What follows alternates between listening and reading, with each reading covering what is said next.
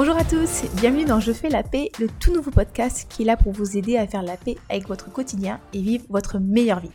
Si vous êtes une femme badass, une guerrière qui réussit tout ce qu'elle entreprend, qui a de grands projets, de grandes envies, mais qui se rend compte finalement que la nourriture prend beaucoup trop de place dans sa vie, vous êtes au bon endroit. Alors, dans ce nouveau épisode, dans ce nouvel épisode, épisode numéro 3, je voulais vous proposer de faire la paix avec les émotions. Souvent, ces émotions qui nous font peur, qu'on cherche à cacher, à enfouir, parce qu'il ne faut pas montrer ses émotions, c'est un signe de faiblesse, c'est un truc de fille, hein, encore sous-entendu, c'est un truc de faible. Eh bien, à force de ne pas y prêter attention, on en a peur, on ne sait pas comment les gérer, et on n'est même plus capable d'écouter ce qu'elles ont à nous dire. Pourtant, elles sont toujours là, et elles nous ramènent systématiquement à la réalité à un moment ou à un autre. Mais au final, qu'est-ce qu'une émotion? Une émotion, c'est un ou une ensemble de sensations dans le corps. Ça part d'une pensée, puis elle vient se manifester dans notre corps de manière plus ou moins agréable. Alors, personnellement, j'aime bien les classer sous forme d'émotions agréables et hautes en énergie. Donc les émotions agréables, c'est des émotions qui vont nous pousser à l'action, les émotions agréables hautes. Hein. Euh, ça peut être par exemple la motivation, ça peut être la force, ça peut être euh, l'envie, ça peut être l'excitation. Après, pour moi, il y a les émotions agréables basses. Ça, c'est des émotions qui vont plutôt euh, nous laisser dans le calme, dans l'inaction. donc ça peut être la paix, ça peut être la sérénité, ça peut être, comment dire, la zen attitude, ça peut être aussi, qui est un petit peu moins qui est un peu moins utile, mais ça peut être l'autocomplaisance par exemple. Après, il y a aussi les émotions désagréables, hautes, donc celles qui sont pas vraiment agréables, mais qui nous, poussent, qui nous poussent quand même à avancer.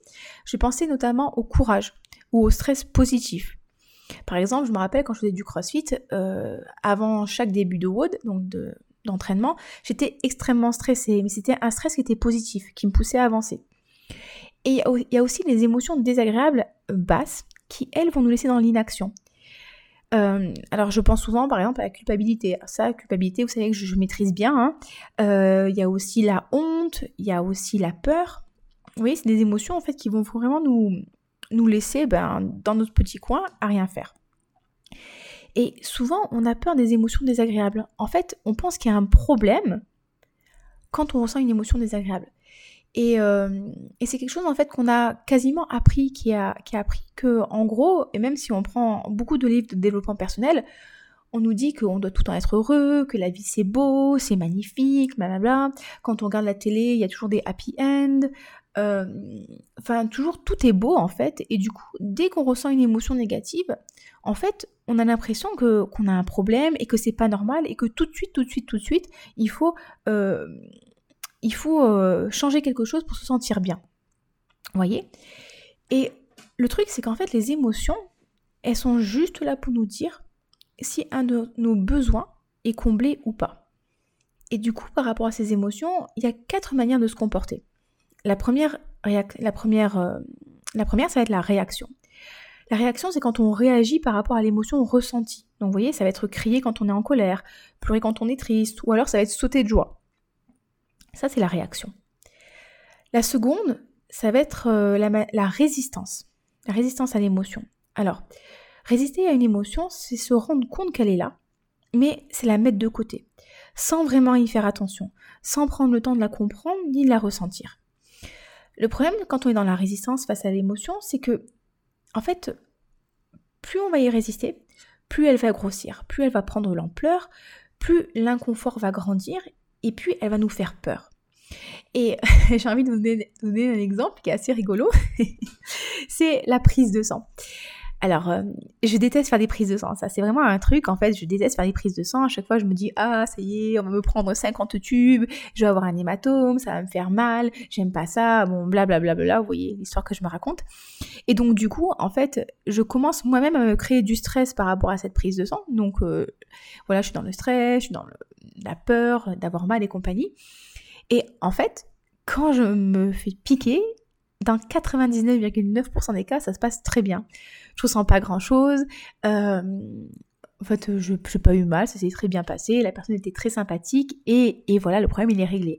Et en fait, c'est marrant parce que au lieu de me dire, ok, ben euh, la prise de sang ça va bien se passer, je commence à m'imaginer tout un film à quel point ça va être horrible. Et au lieu de me dire, ok, on y va, ça va bien se passer, Olivia, on en a pour 5 minutes et c'est terminé, on y va vraiment, bah, je résiste à ma prise de sang et plus je résiste et plus je me contracte et plus là, potentiellement, ça peut être difficile et désagréable. Vous voyez, ça, c'est vraiment la résistance. La troisième possibilité, c'est la fuite. La fuite de l'émotion en faisant une activité qui va nous permettre d'éviter de manière temporaire l'inconfort. En anglais, on va utiliser le terme buffering. En français, on va dire plutôt tamponner. Donc on va utiliser un buffer ou un tampon émotionnel pour se distraire momentanément et se soulager. Alors ça peut être manger, donc d'où le terme d'alimentation émotionnelle ou de manger ses émotions, mais ça peut être aussi fumer, ça peut être boire, ça peut être dépenser de l'argent sur internet, euh, aller, sur, les réseaux sociaux, regarder du porno, dormir, jouer aux jeux vidéo, euh, regarder Netflix. Vous voyez, ça peut être plein euh, de choses en fait. Le problème de ces activités, lorsqu'on les utilise comme un tampon émotionnel, et j'insiste bien, c'est quand on les utilise comme un tampon émotionnel, parce qu'il n'y a pas de problème à regarder euh, euh, Netflix ou autre chose, ou jouer à la PlayStation, c'est que il y a toujours un effet qui se coule quand on utilise un tampon émotionnel. Alors certes, il y a le soulagement immédiat, mais derrière, la redescente, elle est souvent douloureuse. Donc il y a la culpabilité, il y a la honte, il y a souvent de l'autoflagellation. Ah, pourquoi j'ai fait ça ni euh, Pourquoi j'ai perdu mon temps euh, Pourquoi j'ai pas réussi à me contrôler Blablabla. Et des fois, il y a même des conséquences physiques. Quand on pratique ces activités, donc c'est un point émotionnel, en fait, on produit de la dopamine. Et donc le second problème en fait de ça, c'est qu'au fur et à mesure, notre cerveau, il va s'habituer à sa dose de dopamine et il va en demander de plus en plus pour avoir le même effet bien-être. Vous voyez, quand on prend l'exemple du chocolat, en fait, au début, eh ben, on est content si on mange un ou deux carrés, puis on va en manger trois, et puis on va en manger quatre, et puis finalement, euh, ça va être la tablette de chocolat. Et c'est pareil pour l'alcool. Au début, on est bien détendu avec un verre d'alcool, et puis finalement, il va falloir deux, trois verres, peut-être plus de cigarettes, ou plus de Netflix. Vous voyez, ça c'est le problème quand on tamponne, c'est qu'au fur et à mesure, on va consommer de plus en plus et on va produire de moins en moins. On va pas se nourrir de l'intérieur, mais on va se nourrir de l'extérieur. Et la dernière possibilité, de se comporter face à une émotion, et celle-là qui nous intéresse, c'est d'accueillir notre émotion. C'est de l'écouter, c'est de l'observer. Comment est-ce qu'elle se manifeste dans notre corps? C'est observer aussi toutes les pensées, s'observer sans se juger, puis fermer les yeux et explorer les sensations dans notre corps. Où se manifeste mon émotion? Comment est-ce que je pourrais la décrire? Est-ce qu'elle est d'une certaine couleur? Et c'est vraiment prendre le temps de se familiariser avec elle, l'apprivoiser, se rendre compte que finalement c'est juste une sensation physique inoffensive. Et vous allez voir que plus vous allez prendre du temps, plus vous allez fermer les yeux, plus vous allez explorer. Souvent, je parle de body scan, moi. C'est vraiment scanner. Ok, qu'est-ce qui se passe au niveau de ma tête? Mes épaules, mes bras, mon ventre, mes jambes. Plus vous allez prendre du temps, vous allez voir, et plus la sensation, en fait, euh, elle va disparaître au bout d'un moment. Et euh, quand vous faites cet exercice-là, vous allez voir que vous allez prendre vraiment le temps de vous reconnecter à votre corps. Et, je peux vraiment vous parler en fait euh, d'une expérience qui m'est arrivée il y, a, il quelques temps, le 1er janvier. J'ai un chien. Et j'adore mon chien, franchement j'adore mon chien, c'est le plus gentil, c'est le plus mignon, mais il fait que des conneries.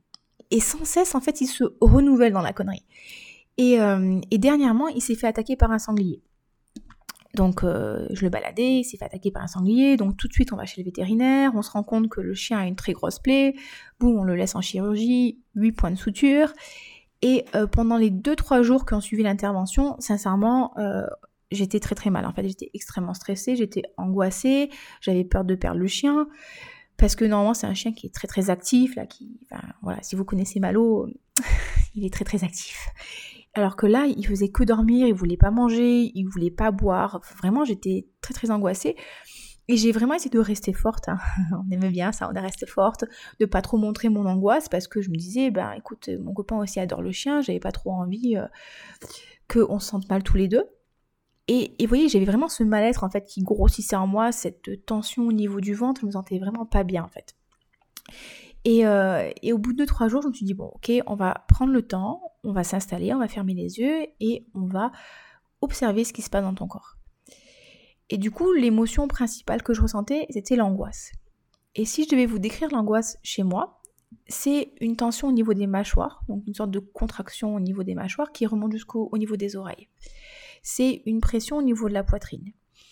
Après, si je redescends, ça va être une sorte de sphère noire au niveau du ventre qui se resserre et qui comprime une espèce de lumière que j'ai au centre de mon corps. C'est comme ça que je le perçois, d'accord?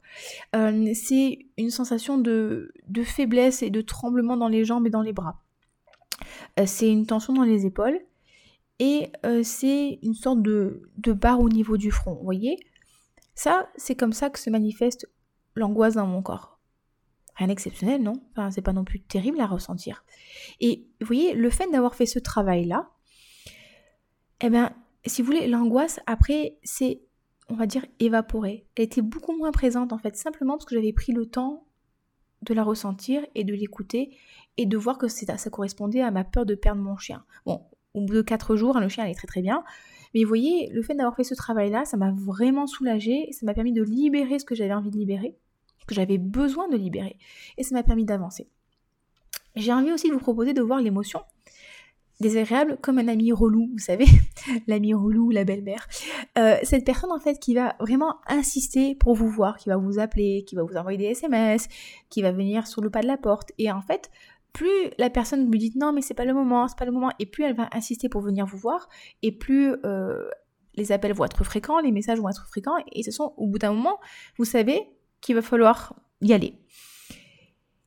Et du coup, j'ai envie de vous proposer de dire à cet ami-là, ok, allez, viens, je t'invite à la maison. Donc, vous allez ouvrir la porte, vous allez lui offrir un thé ou un café, je sais pas quoi. Et finalement, vous allez voir que ce moment que vous allez passer ensemble, alors peut-être qu'il sera pas forcément le truc le plus agréable du monde, hein. bon, dans ces cas-là, c'est peut-être pas forcément un ami, euh, mais peut-être que ce sera pas si terrible que ça. Et une fois que vous avez passé ce moment-là, eh ben c'est bon, vous êtes tranquille pendant, pendant un petit moment, vous voyez? C'est pour ça, vous voyez, on a vraiment très peur des émotions. Mais la vie, en fait, c'est 50-50. C'est 50%, d'émotions ultra agréables, ultra cool et de bonheur et c'est génial. Et des fois, c'est 50% aussi d'émotions désagréables et de choses qui sont moins, moins plaisantes.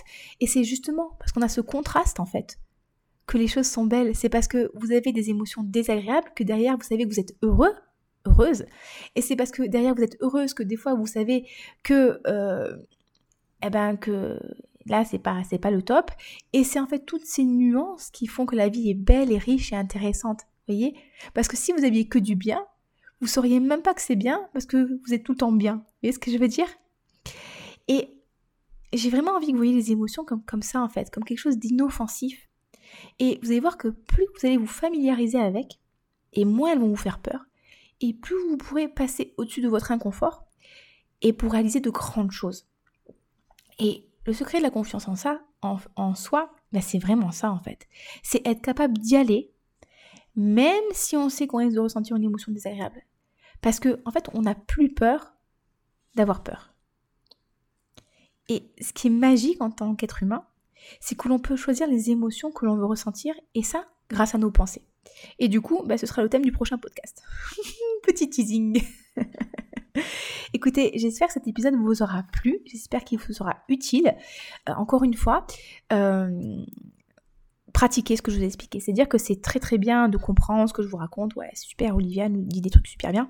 Mais vraiment, pratiquer, essayez de vous familiariser, observez votre fonctionnement, observez vos émotions, prenez le temps de fermer les yeux et de faire vraiment ce travail d'introspection. Parce que comme je m'amuse à le répéter à mes clients en coaching, vous aurez beau lire tous les bouquins les plus intéressants, les meilleurs du monde sur la biomécanique du squat. Tant que vous ne faites pas de squat en vrai, vous ne savez pas faire de squat. Donc là c'est pareil en fait, vous aurez beau euh, comprendre ce que je vous explique, euh, me poser des questions, échanger avec moi, si derrière vous passez pas à la pratique, eh ben vous ne saurez pas faire. Donc je vous encourage vraiment à pratiquer, à tester, à essayer, vous verrez que finalement c'est même plutôt agréable parce qu'on a vraiment cette sensation de reprendre le pouvoir sur nous. Si vous avez des questions, encore une fois, je serai ravie d'y répondre.